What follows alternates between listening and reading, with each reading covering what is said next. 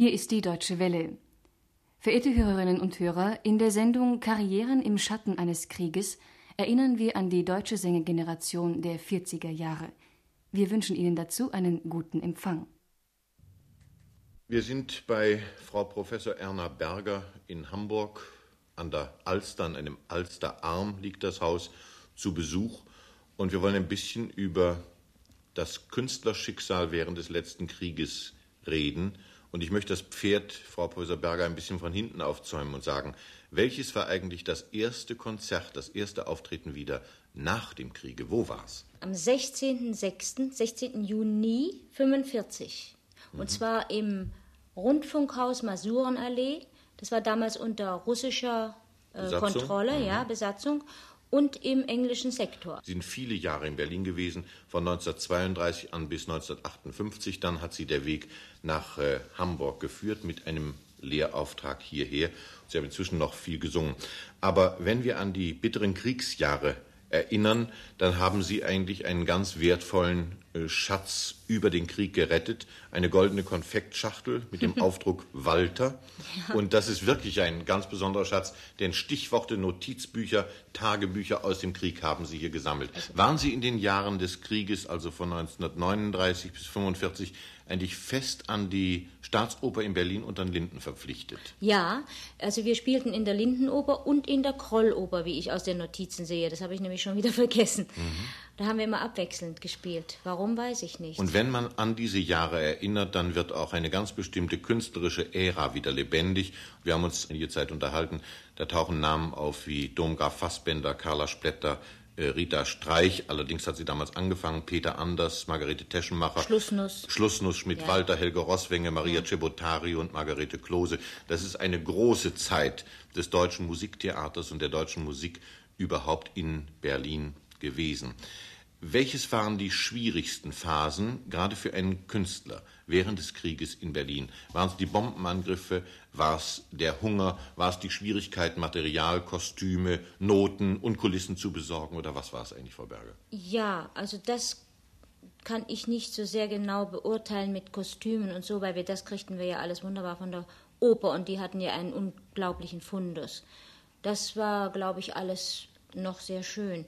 Aber und Hunger, also ich weiß nicht, ich kann mich an die Zeit nicht mehr erinnern, ob ich gehungert habe oder nicht, denn ich schwebte sowieso immer in anderen Regionen und wir hatten so viel zu singen und zu tun und nebenbei habe ich dann für mich so ein bisschen gedichtet und, und um, um die schwere Zeit auch zu überbrücken und aber hatte die prominente Künstlerin und Sonderrechte bekamen, und Ich wollte Ihnen sagen, wir bekamen auch äh, eine, die Karte A wohl oder 1 oder was nicht? Also mhm. besondere Karte und hatten dadurch etwas mehr äh, Butter, etwas mehr Fleisch und es wurde ja eben dann auch eingeteilt und ich weiß, ich habe hier mal geschrieben, schönes Essen, äh, Fischsülze mit Bratkartoffeln, also das muss ja ganz köstlich gewesen sein. Ja. Das war ein Sonntagessen nach einer Vorstellung. Die Wie Vorst bei Horcher. Ja, sicher. und die, die übrigens Horcher und nicht Horcher, aber zu Schlichter und auch zu Horcher, glaube ich. Ein paar Mal bin ich da auch noch gewesen, 42 hm. oder so, also das hat auch alles noch existiert. Aber was man da, dann weiß ich, dann hatten wir einen, einen äh, Delikatessladen, da kriegte man auch so ein bisschen unter unterm Tisch natürlich was nicht und wahrscheinlich, ich weiß es nicht. Also jedenfalls, ich bin da erst ganz gut durchgekommen. Manchmal steht allerdings auch da, äh, wenn ich einen Zug genommen habe von irgendeinem Konzert und ich hatte dann am Nachmittag, also die Vorstellungen begannen nachmittags schon zeitig wegen der Bombenangriffe, dass ich dann geschrieben habe, Zugverspätung drei Stunden, von Leerter Bahnhof nach Oper gelaufen, Entführung findet trotzdem statt, kein Essen. Also das ging auch alles. Ja, das war da so haben Sie mir einiges mal. vorgelesen. Da taucht ein Stichwort auf Luftangriff, trotzdem zum Friseur gegangen, Tagesangriff, Traviata, kein Essen abends, Entführung gesungen, dann Sonderkonzert von Dahlem zum Bahnhof Zoo gelaufen, vom ja, Lehrter Bahnhof ja. zur Staatsoper ja, gelaufen. Das war für Berlin ja nun nicht nur für Berlin, es ist überhaupt eine irrsinnige Strecke, die Sie zu ja, laufen Ja, aber wir liefen da eigentlich fast immer, denn irgendein Untergrund war ja immer gestört nicht mhm. durch die Angriffe. Wie hatten Sie die Möglichkeit zu üben und zu proben? Ja, das war ein äh, Glück für mich. Also zuerst hatte ich ja natürlich äh, bis 43, 22. November 43 bin ich total ausgebombt. Aber bis dahin hatte ich ja meinen Flügel. Und ein äh, Studienfreund meines Mannes war, äh, hatte uns aus dem Brand damals geholt in Charlottenburg. Und da hatte ich ein Zimmer dort. Und unten war ein Flügel. Und da habe ich, der war sehr verstimmt, aber das war ja damals ganz egal, da habe ich geübt und da habe ich auch äh, der Rita äh, Streich dann Stunden gegeben und habe meine Konzerte äh, vorbereitet. Äh, ich weiß, da kamen zum Beispiel Tagesangriffe, da sah man die Flieger und man hörte sie auch und die Frau Klust hörte doch sehr schlecht, spielte aber herrlich Klavier und wir arbeiteten an Strauß, das weiß ich noch genau unten. Und plötzlich gab es eine tolle Erschütterung. Ich habe ruhig weitergesungen, trotz der Flieger. Aber äh, sie hörte ja nichts und spielte und auf einmal gab es die Erschütterung und da sagte sie noch, schießen die schon? Ich sage, nee, guck mal, da sind sie schon. Und die hatte Angst, natürlich sind wir gleich in den Keller. Mhm. Aber ich meine, das war noch, das äh, haben wir immer dann noch gesagt, schießen die schon? Ja. Und dabei waren sie über uns, nicht? Rita Streich haben Sie eben erwähnt, die heute auch zu den Großen gehört. In Ihrem Notizbuch taucht sie noch unter dem Namen Fräulein Streich singt vor auf. Ja, Hat ja. sie bei Ihnen angefangen? Ja, ja, sie sang mir vor und ich habe dann mit ihr gearbeitet und das war ja auch sehr gut. Wir hatten ja manchmal später dann, äh, wenn irgendwelche Angriffe gewesen waren und äh, zum Beispiel die Lindenoper erst kaputt oder das zweite Mal dann kaputt und dann das Schauspielhaus kaputt, hatten wir ja manchmal nichts zu tun und dann war es ganz gut, wenn man vorbereitet hat. Sie kam aus Aussicht, sie war mhm. keine Berlinerin musste sie ja Marken haben zum Essen. Mhm. Als Sudetendeutsche. Nicht? Ja, ja, mhm. und, und sie, sie war einfach also hilflos und hing in der Luft. Und da bin ich mit ihr zu Heger, da hat sie vorgesungen. Und äh, ich fragte, ob sie einen provisorischen Vertrag bekommen kann, damit sie wenigstens ihre Marken bekommt.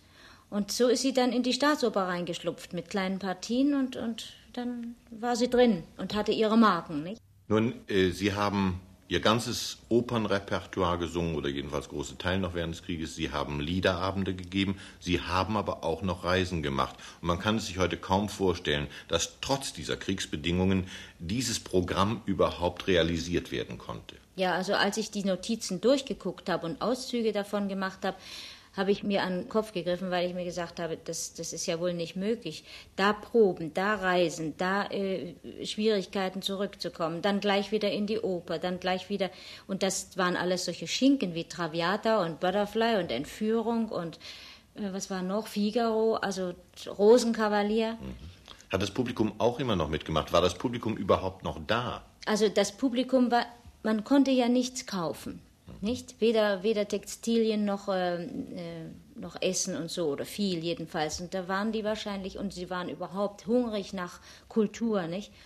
Und das nehme ich an, dass das auch der große Teil davon war, dass, dass sie, es war immer voll. Immer. Die Angriffe kamen vielfach in den Abendstunden oder im Übergang vom Tag zum Abend. Äh, die Oper hat sich danach gerichtet und offenbar die Vorstellung früher begonnen. Ja, ja, manch, später fingen sie sogar um zwei schon an oder um drei mhm. nachmittags. Aber dann kamen die Tagesalarme auch.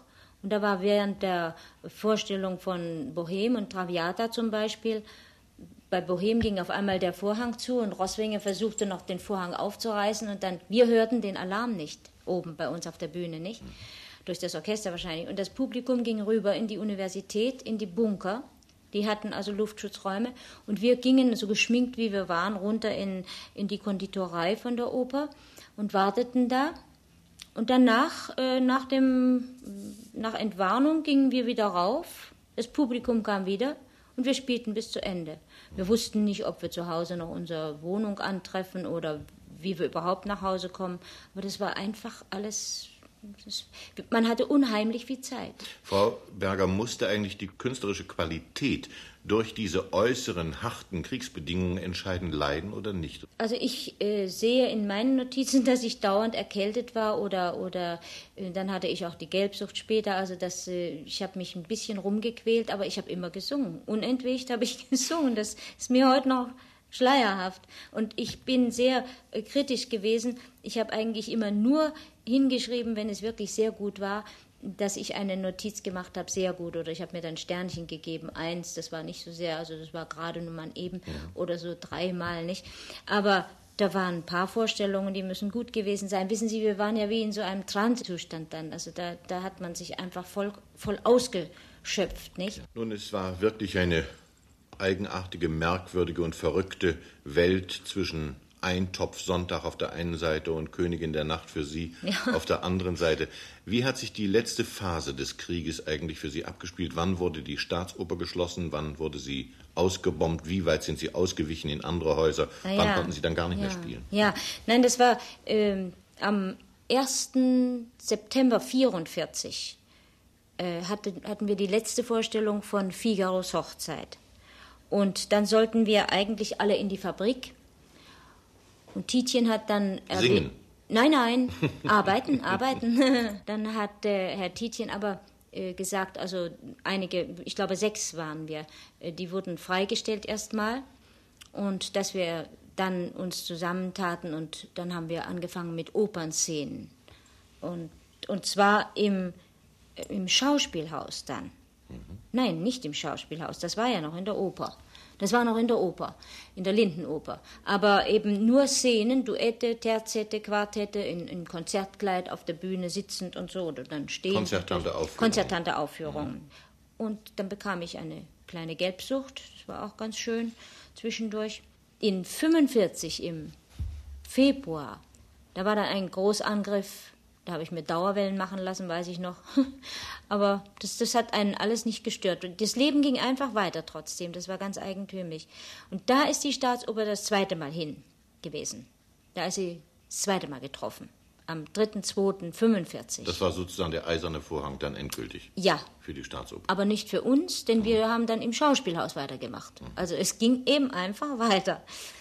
Dann habe ich Rundfunkaufnahmen mit Raucheisen gehabt. Dann wollten mich einige Freunde rausnehmen aus Berlin, weil die nun vielleicht auch schon wussten, was los war und was kam. Und ich habe das Gefühl gehabt, ich gehöre zur Staatsoper. Ich bin einfach geblieben. Ich wollte auch nicht, ganz offen gesagt, auf der Landstraße einfach umkommen. Also ich hatte immer das Gefühl, wenn ich weggehe, was soll ich machen? Also wo soll ich hin? Ich wusste ja auch nicht, wohin ich sollte. Frau Berger, vielleicht noch ein Wort zum Schluss. Ja. Die Verehrer hat es während der ganzen Laufbahn gegeben und die Verehrer waren sehr zahlreich. Und in guten Zeiten kommen Verehrer bekanntlich mit Blumen und früher haben sogar die Pferde ausgespannt, aber ja. in dem Zeitalter waren sie nicht mehr zu Hause. Aber gab es nun noch Verehrer mit Blumen oder kamen die vielleicht sogar mit einem halben Brot oder mit Lebensmittelkarten? Nein, es, es, kamen Verehrer mit Blumen, wenn sie selber Gärten noch hatten. Es kamen Verehrer mit, äh, mit äh, Bonbonnieren auch, nicht? Und es gab auch also einen äh, äh, Herrn, der schickte mir Buttermarken und hat extra dazu geschrieben, statt Rosen. Und ich sollte keine Angst haben, dass es also irgendwelche Überfällige waren, sondern er esse keine Butter und das wäre, also ich hätte das nötig und so weiter und das fand ich rührend. Ja, also statt Rosen Buttermarken und als Gage in Perleberg zum Beispiel ein, ein Zentner Kartoffeln, Freihaus. Das charakterisiert wohl ganz besonders, also wie, wie, wie die Lage und wie die ganzen Verhältnisse damals waren.